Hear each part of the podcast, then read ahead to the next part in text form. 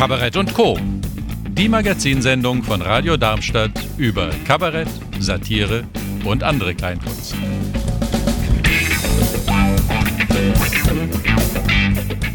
Cinema Conchetta oder das satirische Filmfestival in Rüsselsheim ist unser Stichwort. Rainer, du bist da auch beteiligt dran, gell? Ja, das soll man gleich vorneweg sagen, weil die Leute immer denken, woher kennt er immer die Leute oder so. Also das fing, ich glaube zur zweiten Veranstaltung war es erstmal in irgendeiner Form beteiligt. wir haben eine Ausstellung gemacht oben im Theater, im Foyer mit satirischen Bildern, mit äh, Karikaturen. Und ja, das ging dann immer so weiter in irgendeiner Form. Irgendwann haben wir Musik gemacht und es macht da wirklich unheimlich viel Spaß. Mittlerweile bin ich auch im, in der Jury drin und im Stiftungsbeirat. Ich würde sagen, äh, lasst uns den Michael Kirchberger einfach mal in die Leitung holen. Und da ist er schon. Hallo Michael, schön, dass du bei uns in der Sendung bist. Hallo, schönen guten Tag. Also Michael, du bist heute als Vertreter zum einen von Cinema Conchetta hier anwesend und willst wahrscheinlich auch ein bisschen was erzählen über diese Veranstaltung. Und zwar ist das ein satirisches Filmfest. Am Anfang dieser Geschichte steht ein Flugzeugabsturz. Aus dem Nachlass der Verunglückten wurde eine Stiftung gegründet und diese Stiftung ist die Cinema Conchetta Filmförderung. Und diese mhm. Veranstaltung findet jetzt schon seit 30, fast 30 Jahren. Nee, 28 haben wir. 28. Ich glaube, es gibt kein zweites Festival oder irgendwas in der Art, was vergleichbar ist. Und deswegen seid ihr so, so auch ein Stück weit so ein Leuchtturm der Kulturlandschaft. Bei, bei, einem Filmfestival stelle ich mir jetzt vor, ich stecke in dem Thema gar nicht tief drin, aber ich stelle mir vor, da, da, werden vor allem eben Filme gezeigt und äh, vermutlich auch prämiert. Michael, was, was macht ihr da seit 28 Jahren? Ja, die Idee war eben, äh, einen Preis zu vergeben. Also A, ein Filmfestival zu veranstalten, damit wir eine Bühne schaffen können für all die Filmschaffenden, die ja hauptsächlich also in unserem Fall von den Hochschulen kommen oder das in irgendeiner Form als Hobby betreiben, wobei die meisten machen es eben hauptamtlich mit dem Ziel halt äh, weiter in der Cineastenwelt zu bleiben. Mhm. Und äh, ja, diese Filme brauchen ein Publikum und im Fernsehen ist das ja nur der halbe Spaß. Äh, der zweite Punkt ist, dass wir eben die Arbeiten solche gearteten Arbeiten, also dass das Genre Satire im Kurzfilm äh, unterstützen wollen. Das war eben der Schwerpunkt meines Bruders. Der hat eben solche äh, satirischen Kurzfilme gemacht. Damals gab es den Begriff noch nicht. Äh, heute wird das Mockumentary genannt, also vermeintliche Dokumentationen, die gefaked sind im Grunde. Ne? Und das eben ja, soziales, äh, politisches, wie auch immer religiöses äh, aus sehr kritischem Blickwinkel betrachten. Gut, mhm. und der Preis stammt eben aus diesem Stiftungskapital, das haben wir angelegt, noch zu Zeiten, als der Zins noch höher war und ganz ordentlich gewirtschaftet, sodass es uns keine Mühen bereitet, heute diesen Preis von 5000 Euro für den ersten Platz vergeben zu können. Und das Geld ist gerade in diesen Zeiten sehr gut äh, auf den Weg gebracht, denn äh, die Filmemacherinnen und Filmemacher sind natürlich auch von der Corona-Krise betroffen. Also Drehen ist schwierig und nur unter großen Auflagen möglich. An den Hochschulen findet kaum noch Präsenzunterricht statt. Und da glaube ich, dass wir gerade jetzt den Hut aufbehalten müssen und sagen, wir machen das auch als Streaming, wenngleich es unserer Grundidee widerspricht. Wir wollen Menschen zusammenbringen, wir wollen eine große Leinwand haben und äh, das Diskussionsforum eben haben dann Immerhin kommen äh, an den beiden Tagen ins Rüsselsheimer Stadttheater immer 1500 Leute zusammen. Und da gibt es halt schon erheblichen Gesprächsbedarf. Und äh, das macht einfach Spaß zu beobachten. Die Pausen sind, werden immer länger, weil man bleibt auf dem Platz draußen vom Theater, trinkt ein Bier, isst eine Bratwurst und will eben diskutieren über die Filme. Und da sieht man, dass äh, der Begriff Satire eben sehr weit gefasst ist und ja. Menschen ganz unterschiedlich betrachtet wird. Das heißt, da bewerben sich dann ähm, die, die Absolventen, Filmemacher, wer, wer, auch immer möchte? Ist das eine offene Ausschreibung oder wählt ihr aus, wer teilnehmen kann? Nein, das ist eine offene Ausschreibung. Wer sich, ähm, es kann sich jeder bewerben im Grunde. Voraussetzung ist, der Film ist nicht länger als 20 Minuten mhm. und er darf nicht älter als zwei Jahre sein. Das sind unsere Kriterien. Dann kommt die Einsendung. Das, früher kam das tatsächlich noch auf Video VHS-Bändern. Heute gibt es einen Link übers Internet und da kann man sich das dann anschauen. Ja. Und äh, am 1. Mai traditionsgemäß tagt dann unsere Sichtungsjury, meistens 14, 15 Teilnehmer daran und wählen ein Programm aus. Und das führt meistens zu einer Laufzeit von etwa drei Stunden. Beim Streaming sind wir etwas kürzer geworden, weil, wie gesagt, vor dem Fernseher ist die Gefahr zu groß, dass man einfach etwas übermüdet und, und sagt, na komm, jetzt spulen wir mal vor oder brechen das Ganze ab, verkürzen es. Also dieses Jahr werden wir zehn Filme zeigen. Und oh, das ist ja auch schon eine ganze Menge. Also wenn, wenn ich am Stück zehn verschiedene Kurzfilme sehe, weiß ich nicht, ob ich beim letzten noch in Erinnerung habe, wie der, wie der zweite oder dritte gewesen ist. Ja, bei der, bei der Live-Veranstaltung ist es einfacher, weil es gibt einen Katalog, einen gedruckten, da kann man sich Notizen machen und äh, das als Gedächtnisstütze dann eben aufbewahren, denn die Zuschauer bestimmen am Ende darüber, wer die ersten drei Plätze belegt. Also wer die 5000 für den ersten, 2000 für den zweiten und 1000 Euro für den dritten Platz bekommt. Also reiner Zuschauerpreis. Die, die Jury entscheidet, äh, wer in die Ausscheidung kommt, aber dort mhm. wählt dann ja. das Publikum. Wobei wir immer wieder sagen, äh, nicht enttäuscht sein, wenn ihr nicht gewonnen habt, denn allein die Auswahl eures Films ist halt schon Auszeichnung genug, denn äh, wir hatten in Spitzenzeiten 120 bis zu 120 äh, Einsendungen. Wow. Und da ist es schon nicht schlecht, wenn man dann so unter die ersten 20 kommt, denke ich. Hätte ich jetzt gar nicht gedacht, dass, dass so viele satirische Kurzfilme in Deutschland entstehen. Ja, das ist schon ein Genre, was gerne genommen wird. Wenngleich ich muss zugeben, dass in den letzten Jahren etwas abgenommen hat. Die Zahl der Einreichungen. Es gibt sehr viel eher komödiantische Filme, also Comedies, die nicht mehr so satirisch sind, wie wir uns das ursprünglich mal gewünscht haben. Ähm, kannst du ein Beispiel nennen? Was, was, was ist dann ein satirischer Beitrag bei euch? Zum Beispiel, ich erinnere mich an einen Film, der hat von Sylvie Holbaum äh, die Farbe des Alters, äh, alles beige nannte sie den. Aha. Und sie hat also, das war sehr, sehr im Stil von meinem Bruder Martin.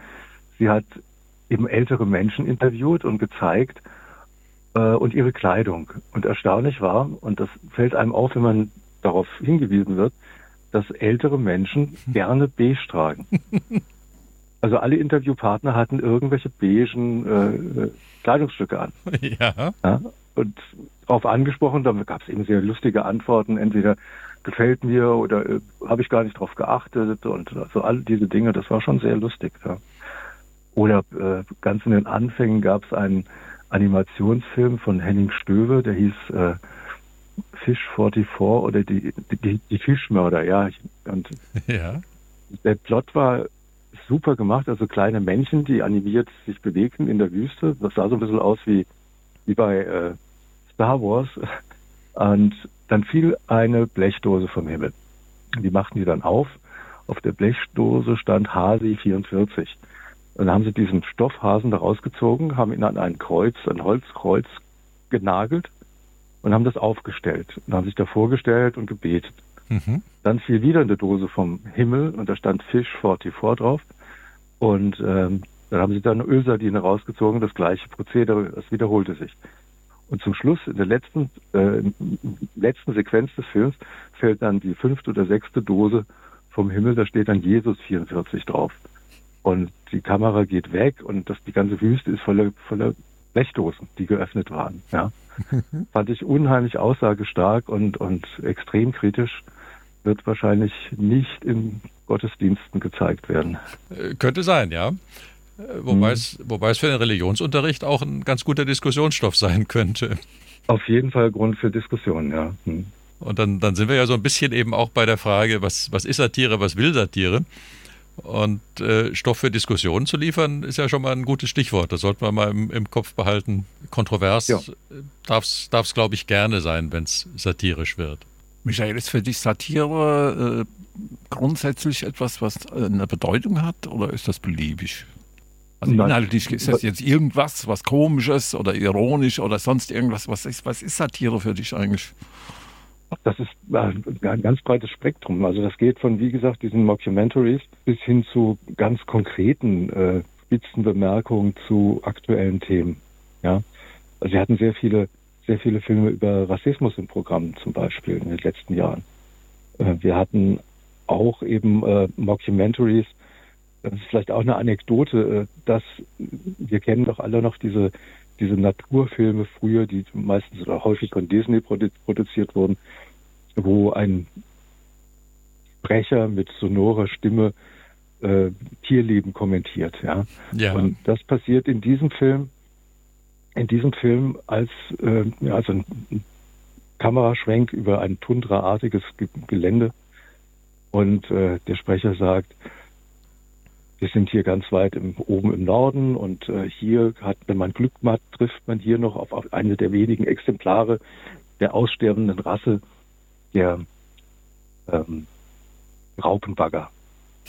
Und tatsächlich kommt dann ein, ein großer Bagger an auf seinen äh, Raupenantrieb und der Sprecher erzählt, dass der auf Brautschau wäre und er sucht ein passendes Weibchen und prompt taucht dann irgendwo ein etwas kleinerer Bagger auf und äh, die Bagger stammten von Volvo, glaube ich. Ja, stammten von Volvo.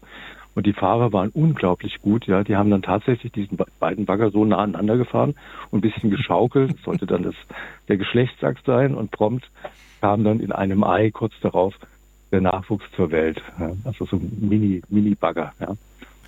Und der musste dann vor dem gefährlichen und gefräßigen Radlader beschützt werden, der das Nest angriff. Und also es war herrlich gemacht. Äh, jetzt sicherlich nicht politisch oder ja, aber irgendwo sehr tiefsinnig. Und wir haben dann erfahren, dass Volvo, die Bauabteilung von Volvo, Baumaschinenabteilung von Volvo, nicht nach Schweden gehört oder zu China ja mittlerweile, sondern ein amerikanischer Ableger ist. Und die Europäer haben ihren amerikanischen Vorgesetzten dann den Film zukommen lassen oh oh. und das gezeigt. Genau. und es gab, kam der große Aufschrei, um Gottes Willen, das geht nicht, der wird sofort aus dem Verkehr gezogen. Ja, dafür steht der Amerikaner keinen Spaß, aber er hat die Rechnung ohne die Europäer gemacht, denn der Film war mittlerweile schon so verbreitet, dass man ihn heute ohne Schwierigkeiten im Internet gucken kann und das war, hat übrigens einen ersten Preis bekommen damals. Mhm. Schön.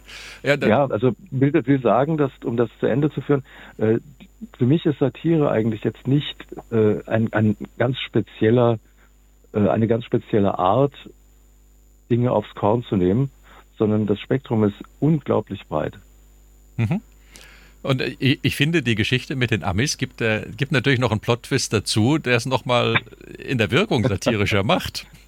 Und das ist nicht nur politisch, wie du schon sagst, es geht ja nicht um Tagespolitik zu kommentieren. Es geht überhaupt um zu kommentieren. Das hat da was, also für mich ist zum Beispiel Satire jeglicher Art, es ist eine Form von Meinungsäußerung, die die Freiheit nutzt, die unser Gebilde, Staatsgebilde unserer Demokratie anbietet. Und ich finde, das ist was ganz Elementares. Meckern, stänkern, Mächtigen auf die Füße latschen das gehört auch einfach dazu. Ohne das funktioniert das doch alles nicht. Und insofern, glaube ich, gibt es schon was Verbindendes zwischen den Filmen. Selbst der Bagger und was auch immer. Wie siehst, wie siehst du das? Ja, also was, sicherlich gibt es da den, eine Verbindung, dass, dass äh, wir eben schon gesagt haben, äh, zur Diskussion anzuregen, nachdenklich zu stimmen. Das ist sicherlich eine große Klammer. Äh, schwierig wird es mittlerweile zu definieren, was darf Satire. Kurt Tucholsky hat seinerzeit gesagt, Satire darf alles. Heute gibt es ja Stimmen, die dagegenhalten und sagen, äh, naja, also alles darf sie nur auch nicht. Ne? Also äh, Witze über, ich sage jetzt mal das, das Wort, was ja eigentlich verboten ist, über Neger zu machen, geht ja nicht, oder? Oder darf Satire das? Das, das, selbst das kann man, glaube ich, nicht einfach so mit Ja oder Nein beantworten, weil der Begriff an sich wenn er eingebunden ist in, in, in der Kritik, in der Nutzung des Begriffs, äh, kann es durchaus passieren, dass es Sinn ergibt, das zu tun. Also das ist meine ja, Meinung. Wer, ja, aber wer entscheidet dann, dass, äh, dass es rechtens ist oder dass das geschehen darf? Siehe das Böhmermann-Schmähgedicht auf den türkischen äh, Präsidenten. Ja, ja. Oder jetzt diese Schauspieleraktion in der Corona-Pandemie einfach alles zumachen oder so hieß das. Ne? Das ja, hat genau. ja auch einen riesen Shitstorm gegeben. Äh, ich fand das Ding im Grunde, im Grunde witzig und zum Teil sehr, sehr gut gemacht. Aber es ist natürlich schwierig, weil jede Menge, die betroffen sind, finden das vielleicht gar nicht so lustig. Ja? Und auf beiden Seiten entweder Erkrankte oder eben Gastronomen oder Wirtschaftsbetriebe, die also furchtbar leiden. Die finden es nicht lustig.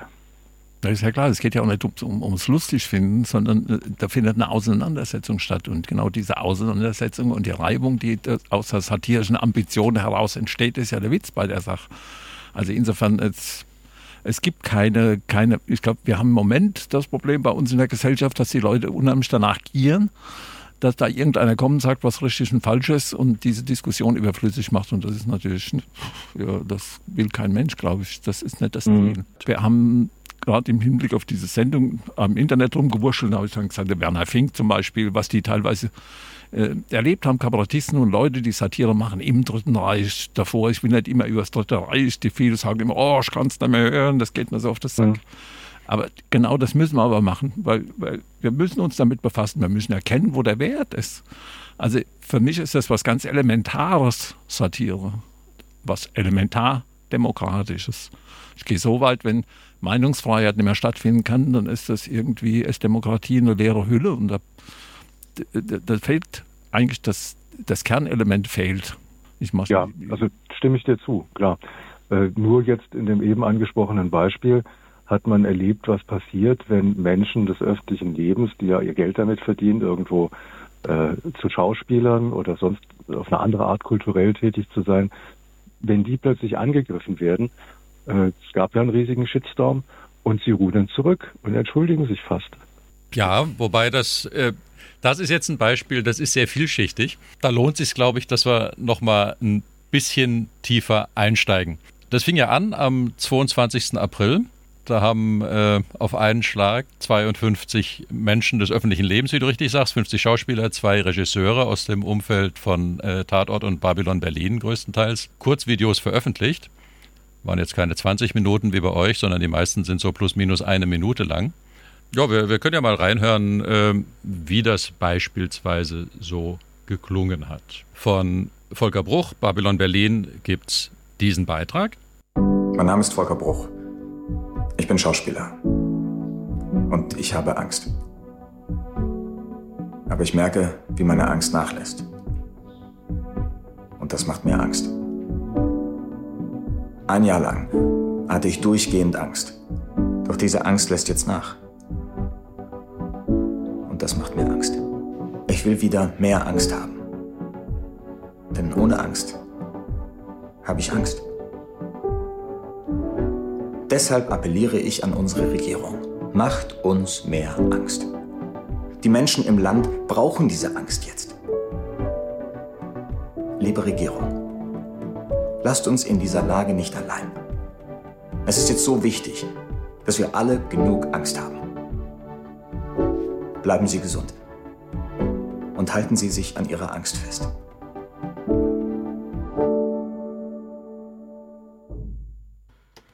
Also definitiv äh, satirische Überhöhung drin und Zuspitzung. Bei Jan-Josef Liefers, ich lasse mich das eine Beispiel noch machen und dann äh, sprechen wir drüber. Aber einfach, dass die Zuhörer wissen, was da so in etwa äh, gelaufen ist. Mhm. Mein Name ist Jan-Josef Liefers, ich bin Schauspieler und ich möchte heute Danke sagen. Danke an alle Medien unseres Landes, die seit über einem Jahr unermüdlich verantwortungsvoll und mit klarer Haltung dafür sorgen, dass der Alarm genau da bleibt, wo er hingehört, nämlich ganz, ganz oben. Und dafür sorgen, dass kein unnötiger kritischer Disput uns ablenken kann von der Zustimmung zu den sinnvollen und immer angemessenen Maßnahmen unserer Regierung.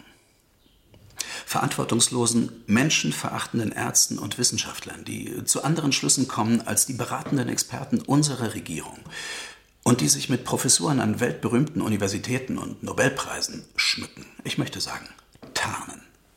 Dürfen wir keine Bühne geben. Schließlich wissen nur ganz wenige Spezialisten, was wirklich gut für uns ist. In letzter Zeit habe ich aber das Gefühl, dass einige Zeitungen damit beginnen, alte, überwunden geglaubte Vorstellungen von kritischem Journalismus wieder aufleben zu lassen. Dagegen müssen wir uns wehren. Das dürfen wir nicht zulassen. Wir sollten einfach nur allem zustimmen und tun, was man uns sagt. Nur so kommen wir gut durch die Pandemie. Bleiben Sie gesund. Verzweifeln Sie ruhig, aber zweifeln Sie nicht. Soweit Jan-Josef Liefers. Oder Richie Müller hat einen Videobeitrag, in dem er abwechselnd in zwei Papiertüten atmet und diese Art der Atmung empfiehlt. Und äh, er ist jetzt einer von denen, die später zurückgerudert sind. Und er hat gesagt, also er ist gar nicht auf die Idee gekommen, dass das an Beatmungsgeräte erinnern könnte. Mhm. Also insofern ja, äh, recht kontrovers. Also gerade der äh, Jan-Josef Liefers Beitrag, der bedient natürlich auch einige Erzählungen, die wir so von Querdenkern und aus dem äh, rechtspopulistischen Lager kennen Da geht es ja darum, dass die Medien nicht alles drucken, dass man auch alternative medizinische Fakten hören muss, dass äh, die Regierungshörigkeit äh, dort eine große Rolle spielt. Und entsprechend heftig war die Reaktion. Du hast ja gesagt, ähm, in der Nacht vom 22. auf den 23. haben äh, Elias Mbarak, äh, Christian Ulmen, Nora Tschirner, so ein paar Kollegen, die in der Aktion nicht dabei waren, ähm, sehr heftig reagiert darauf, ähm, haben dann auch den Hashtag alle nicht ganz dicht und alles schlicht machen ins Leben gerufen. Und einige der Künstler, die, die ursprünglich dabei waren, die dort äh, ihre Filmbeiträge eingereicht hatten, haben dann auch am nächsten Morgen bereits zurückgezogen. Beispielsweise Heike Makatsch hat noch zur Frühstücksfernsehenzeit sich entschuldigt, sich distanziert und ihren Film zurückgenommen. Entscheidenden Grund dafür dürfte auch gehabt haben, äh, dass natürlich die Querdenker, die AfD, die populär Rechten äh, auf den Zug aufgesprungen sind und äh, sich sehr begeistert gezeigt haben. Also in Querdenker-Telegram-Gruppen äh, gab es dann großes Lob natürlich dafür, dass jetzt endlich auch die Künstler die Maßnahmen auf die Schippe nehmen würden.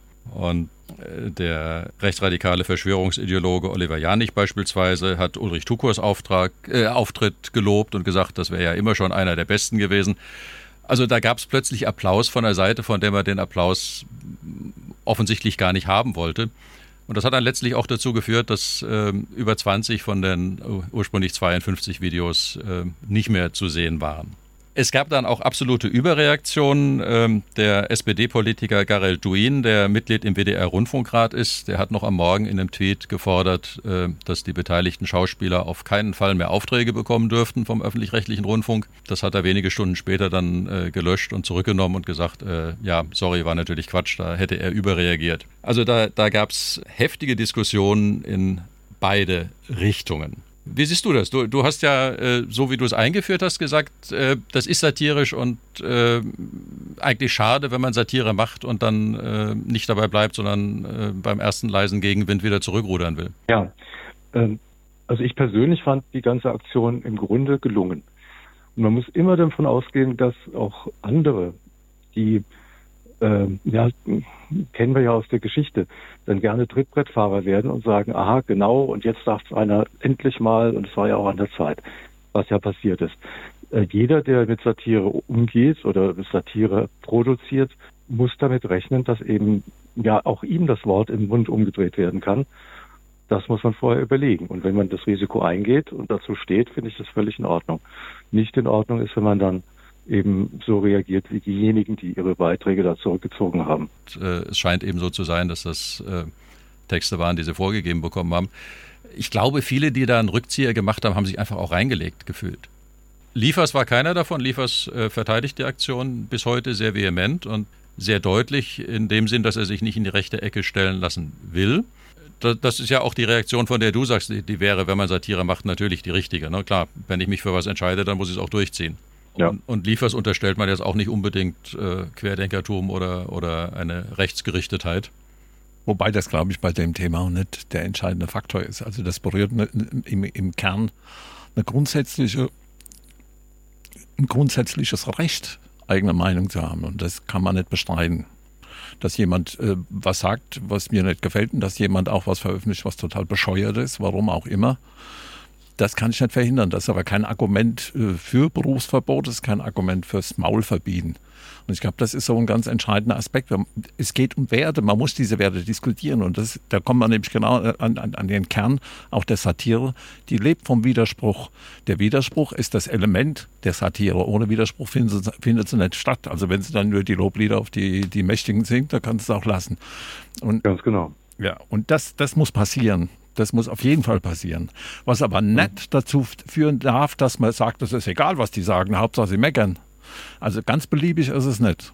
Und ich glaube schon, mhm. dass diese, der Kompromiss und auch die Demokratie lebt vom Kompromiss, Demokratie lebt von der Diskussion und lebt von der Auseinandersetzung genau über die verschiedenen Positionen, um ein Ergebnis zu erzielen. Wir haben auch im Moment leider, und das ist bei der Begegnung mit dieser Aktion vom Liefers leider auch teilweise passiert, die Neigung, dass viele Leute, und ich kriege das im privaten Umfeld mit, halt meinen, es wäre wirklich an der Zeit, dass einer kommt und sagt, wo es lang geht.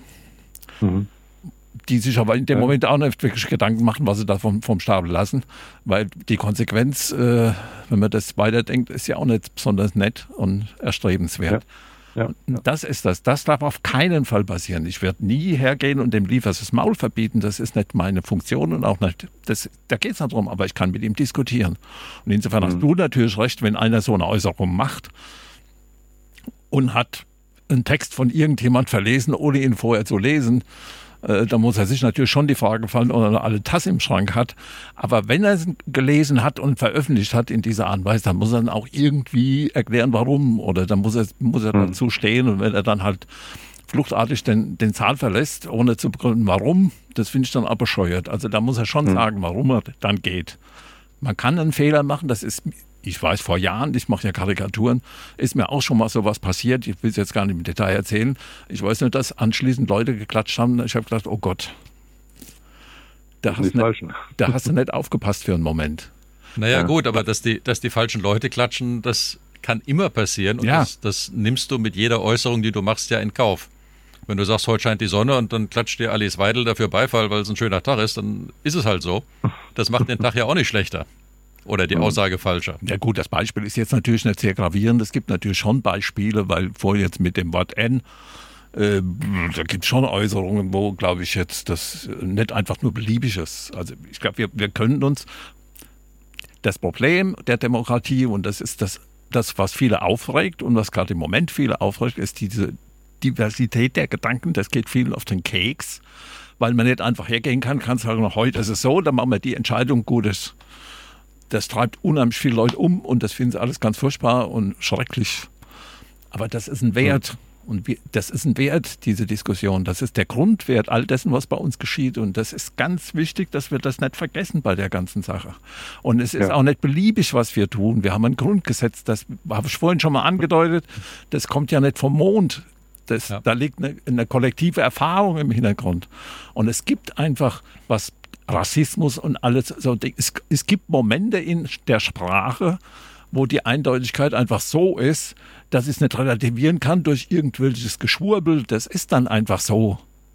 Wenn einer jetzt irgendwie eine, eine Minderheit verunglimpft und total niedermacht und von mir aus auch den, den Tod von dem fordert oder irgendwas, was will ich halt, dann ist das nicht egal. Mhm. Das ist aber das, das, das Irre bei der Sache. Und Satire ist aber was ganz Elementares. Es ist wichtig, dass es geschieht. Und auch im mhm. Film, egal wo. Und es ist viel, viel wertvoller, als die meisten Leute das glauben. Es ist nicht einfach nur eine Kulturübung, irgendwo hinzugehen, sich was anzuhören, zu klatschen und nach Hause gehen und sich unheimlich gebildet und liberal zu fühlen. Das wäre ein bisschen knapp gesprungen, glaube ich, auf Dauer. Ja. Mhm. Ähm, ja, es ist ich muss nur mal ganz kurz äh, auf die Rüsselsheimer Filmtage zurückkommen. Genau. Denn wir hatten, wir hatten äh, auch Diskussionen und immer wieder Auseinandersetzungen mit Filmschaffenden, äh, die sagen, das mit eurem Publikumspreis ist ja gut und schön, aber es gewinnen die falschen Filme. Ja. ja. Ja, und ein klein wenig haben sie auch recht, weil äh, ich meine, wir sind davon ausgegangen, wir wollen diejenigen zu Wort kommen lassen oder denen eine Stimme geben, die dafür bezahlen, um Kultur zu genießen. Ja, denn das ist letztlich der entscheidende Faktor, mhm. dass Filme erfolgreich sind oder nicht. Aber wenn äh, die Meinung der Jury völlig konträr zu der Meinung des Publikums ist, dann wären die Rüsselsheimer Filmtage nicht zu so einem Erfolg geworden. Ja, mhm. wenn, wenn Zuschauer Filme sehen und sie gut finden, die aber dann hinten runterfallen, dann fühlen sie sich nicht bestätigt in ihrer Meinung und sagen sich wahrscheinlich, ach, da gehen wir nicht mehr hin. Ja. Und äh, ganz gravierend war die Erfahrung mit einem ausgezeichneten Beitrag. Äh, der Titel war Liebe Mutter und hatte, der hatte relativ wenig Handlung. Also ein, ein Bub irgendwo in Niederbayern geht in die Großstadt, um zu studieren und schreibt zu der Mutter Briefe. Und er liest, also die Briefe werden vorgelesen, der Wortlaut. Und äh, während dieses Vorlesens sieht man seine Aktionen die völlig konträr zu dem sind, was er beschreibt. Ja. Er schreibt, er hätte eine schöne Wohnung bekommen. Man sieht eine Bruchbude. Äh, er würde äh, schön kochen und sowas. Ja, er holt sich Fritten an der Bude. Und der Gipfel ist dann, er hat sogar schon jemanden kennengelernt, den er jetzt treffen wird. Und dann sieht man, wie er in einem Parkhaus eine junge Frau vergewaltigt. Hm. Ja? Mhm. Der Film ist auf den letzten Platz gekommen. Mhm. Also für mich war es ein großartiger Beitrag, aber beim Publikum kam er nicht an. Ja, kann ich mir vorstellen. Will, will sagen, äh, wenn nicht gelacht werden kann, es nicht komisch ist und die Mehrheit dieser Meinung ist, dann ist das nicht, nicht so einfach. Das, das ist das Problem, das du mit dem Publikumspreis natürlich immer hast. Ja. Dass, dass eher die, die gefälligen Beiträge ähm, ne, einen Anklang beim Publikum finden. Wobei du ja sagst, ihr diskutiert ganz viel in den Pausen. Ja, ja, auf jeden Fall. Und ähm, so, so habe ich auch deine Bemerkung verstanden, du fandst die Alles Dichtmachen-Aktion äh, gelungen, weil die hat ja ganz viel Diskussionen ausgelöst. Also, ja. Also auch wenn ich jetzt sage, die, die einzelnen äh, Filmchen ähm, gingen vielleicht in eine Richtung, in die ich sie nicht hätte gehen lassen, wenn es mein Beitrag gewesen wäre. Aber mhm. ins, insgesamt gesehen hat das ja eine breite Aufmerksamkeit bekommen und hat das Reaktionen ausgelöst. Also ich denke nur auch an, an äh, Doc Caro beispielsweise, diese Intensivmedizinerin, die als YouTuberin berühmt geworden ist, ähm, die dann alle mal eine Schicht machen als Hashtag kreiert hat und die Schauspieler eingeladen hat, mal einen Tag auf die Intensivstation zu kommen. Also da, da, da ist ja eine Bandbreite an Reaktionen und Diskussionen draus geworden und hat eine Öffentlichkeit geschaffen, die möglicherweise auch die falschen Leute irgendwie mit genutzt haben und äh, befeuert hat. Aber äh, die halt einfach in der breiten Öffentlichkeit äh, was entstehen hat lassen, was da normalerweise nicht entstanden wäre. Mhm. Ja gut, aber mhm. es ist trotz alledem nicht so, dass, ich mache es jetzt mal ganz wüst, automatisch aus Scheiße Gold wird, wenn man lang genug drüber redet. Und es gibt einfach Dinge, die stimmen nicht. Sprache ist kein in jeder Beziehung beliebiger Zustand. Da, da findet was Konkretes statt und das ist beim Film auch so. Und es gibt Satiren, es gibt satirische Filme. Da würde kein Mensch auf die Idee kommen, die als Satirefilm irgendwo in Frage zu stellen. Es gibt aber auch Satirefilme, da weiß kein Mensch, warum die sich Satirefilme nennen. Also, mhm. Und das hat ja einen Grund. Das ist dann nicht beliebig. Was wir vermeiden müssen, und das ist im Moment, glaube ich, die Gefahr ist gigantisch, alles, was geschieht im Sinne von Gestaltung, im Sinne von Text, in, in, in Beliebigkeit enden zu lassen, das wäre nicht schön. Das wäre kein Zustand, den wir wollen, längerfristig. Und ja, ja, sehe ich auch so. Ja, du hast ja vorhin schon gesagt, Rainer, äh, nicht, nicht alles, was man äh, darf, nicht alles, was man machen kann, äh, ist deswegen auch zwangsweise gut oder zielführend. Nö. Ähm, und Michael, du hattest äh, Jan Böhmermann vorhin mit seinem Schmähgedicht erwähnt. Ähm, er hat ja ähm, Anfang April nochmal eine ganz andere Nummer ausgegraben, die in die gleiche Kerbe haut.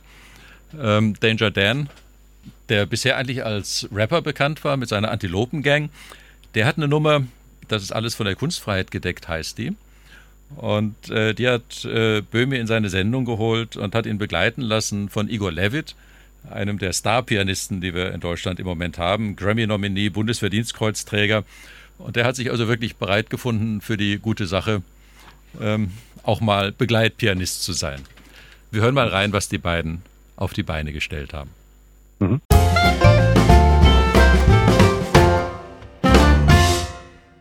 Wobei er sich ja nicht sicher sein konnte, dass das wirklich von der Kunstfreiheit gedeckt war und ja auch darauf spekuliert hat, dass er vielleicht verklagt wird und das Ganze nochmal medienwirksamer dadurch wird, ähm, ist bisher wohl noch nicht passiert. Er hat neulich in einem Interview gesagt, also er hat den Sekt inzwischen geöffnet, aber ohne dass Klage eingereicht worden wäre. Naja gut, darauf kann er ja auch anstoßen, auf diese diese Idee und diese kleine Produktion. Ja. Äh, und auch darauf, dass Böhmermann ihn dort gefeatured hat und äh, was ich in der Anmoderation vergessen habe, natürlich mit dem Rundfunktanzorchester Ehrenfeld als, als Hintergrund. Mhm. Ähm, ja, es ist, ist eine schöne Nummer. Ähm, aber wenn man sich jetzt genau anschaut, muss man natürlich sagen, es ist am Ende auch der Aufruf zur Gewalt. Also in, in dem Video, das er äh, selbst als Danger Dan hat, äh, beim Fernsehen natürlich nicht so, aber da hält er am Ende auch eine AK-47 über den, äh, über den Kopf. Mhm. Ähm, und dieser Aufruf zur Militanz, äh, wie ernst auch immer er gemeint ist, aber er wird doch nochmal deutlich verstärkt, auch durch das optische Signal. Mhm. Darf Satire das? Tja, also ich glaube, da ist eine Grenze erreicht. Weil das ist irgendwo eine, ein Rückfall in alte Zeiten, die, die wir eigentlich nicht nochmal erleben wollen. Genau. Und da sind wir nämlich genau da, wo wir hinwollen. so ist es nämlich. Das ist nämlich nicht egal. Wir haben eine Werte, wir sind eine Wertegemeinschaft und das, was uns verbindet und was uns seit über 70 Jahren mittlerweile ein relativ gutes Leben beschert in vielerlei Hinsicht, basiert auf genau diesen Überlegungen. Bei allen Unzulänglichkeiten, die es gibt, ohne Ende und rechtfertigte Kritik. Tja, das will ich jetzt gar nicht weiter vertiefen. Das heißt aber auf der einen Seite, äh, Satire darf viel, Satire darf, juristisch zumindest, offenbar auch das. Wir hatten zwischendurch gesagt, Satire muss auch eine gesellschaftliche Verantwortung erfüllen. Und jetzt ist eben auch die moralische Komponente nochmal dabei, wenn ich dich da richtig verstehe, Rainer. Du sagst, äh, ja, man, man kann das, man darf das. Die Frage ist halt, ob man es deswegen dann äh, machen will. Nee, also ich glaube schon, dass, dass man das Hirn dazu benutzt, Dinge zu hinterfragen und sie nicht einfach zu tun, weil es irgendwo steht. Und das ist auch genau das Problem bei den, bei den Schauspielern gewesen. Wenn ich so einen Text äh, mir vornehme und den vorlese, dann tue ich das und das ist nicht vom Ansatz her relativ, dann ist das einfach so. Wenn ich meine, das wäre gut so, dann muss ich auch dazu stehen, dann muss man darüber reden. Aber die Auseinandersetzung ist wichtig und unter Umständen auch zu dem Punkt zu kommen, dass es falsch war. Warum auch immer, was man ermitteln kann. Das wird aber nicht verordnet von irgendeinem Diktator, von irgendwem, sondern das sind Kommunikationsprozesse und Kommunikation ist ein ganz wesentliches Element in unserem Miteinander und was da in der Pandemie teilweise nicht funktioniert, scheitert ja oft genug an Kommunikation und weniger an der Absicht. Also insofern, Kommunikation ist was ganz Elementares im Umgang mit all diesen Dingen. Ich habe irgendwann mal gelernt, ich glaube, es ist ein Leitsatz von Thun, der ja viel Kommunikationstheorie gemacht hat. Die Bedeutung von Kommunikation ist das, was sie beim Rezipienten bewirkt. Genau. Mhm. Mhm. Sehr laid back, ja. Naja, es bedeutet also, es kommt nicht auf die gute Absicht an, sondern es kommt wirklich darauf an, was ja. du damit bewirkst. Genau das. Mhm. Ja, ja, Wir, wir wollten auf alle Fälle eines bewirken. Und damit sind wir, äh, Michael, wieder beim ähm, satirischen Kurzfilmfestival. Wir wollten den Leuten nämlich auch Lust darauf machen, äh, sich Kurzfilme bei euch anzuschauen. Sag mal, wann genau das stattfindet, wie das jetzt stattfindet in Pandemiezeiten und mhm. äh, wie man dann teilnehmen kann. Also, Zuschauerinnen und Zuschauer können sich über unsere Homepage Cinema Conchetta oder Rüsselsheimer Filmtage einwählen oder dem Link folgen. Dann kommen Sie auf das Streaming-Portal und das wird am 11. Juni geöffnet. Man muss eine kleine Gebühr bezahlen, also ich glaube 10 Euro für einen Zugang. Ist nicht festgelegt, wie viele dann vor dem Fernseher oder dem Computer sitzen dürfen und sich das Programm anschauen. Mhm. Und das ganze Programm bleibt bis zum 11. Juli im Netz. Wir produzieren das, da halten wir schon dran fest, unter Hygieneauflagen natürlich ja. äh, im Theater in Rüsselsheim auf der Bühne. Mhm. Moderieren wird Philipp Engel, also wir beide. Ich mache eine kleine Begrüßung.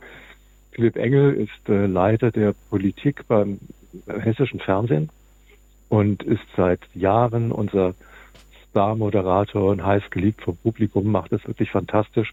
Denn das Besondere an den Rüsselsheimer Filmtagen ist, dass bei der Live-Veranstaltung die Teilnehmerinnen und Teilnehmer alle äh, am Ort sind, also im Theater sind ja. und nach ihrem Film kurz interviewt werden von Philipp Engel eben.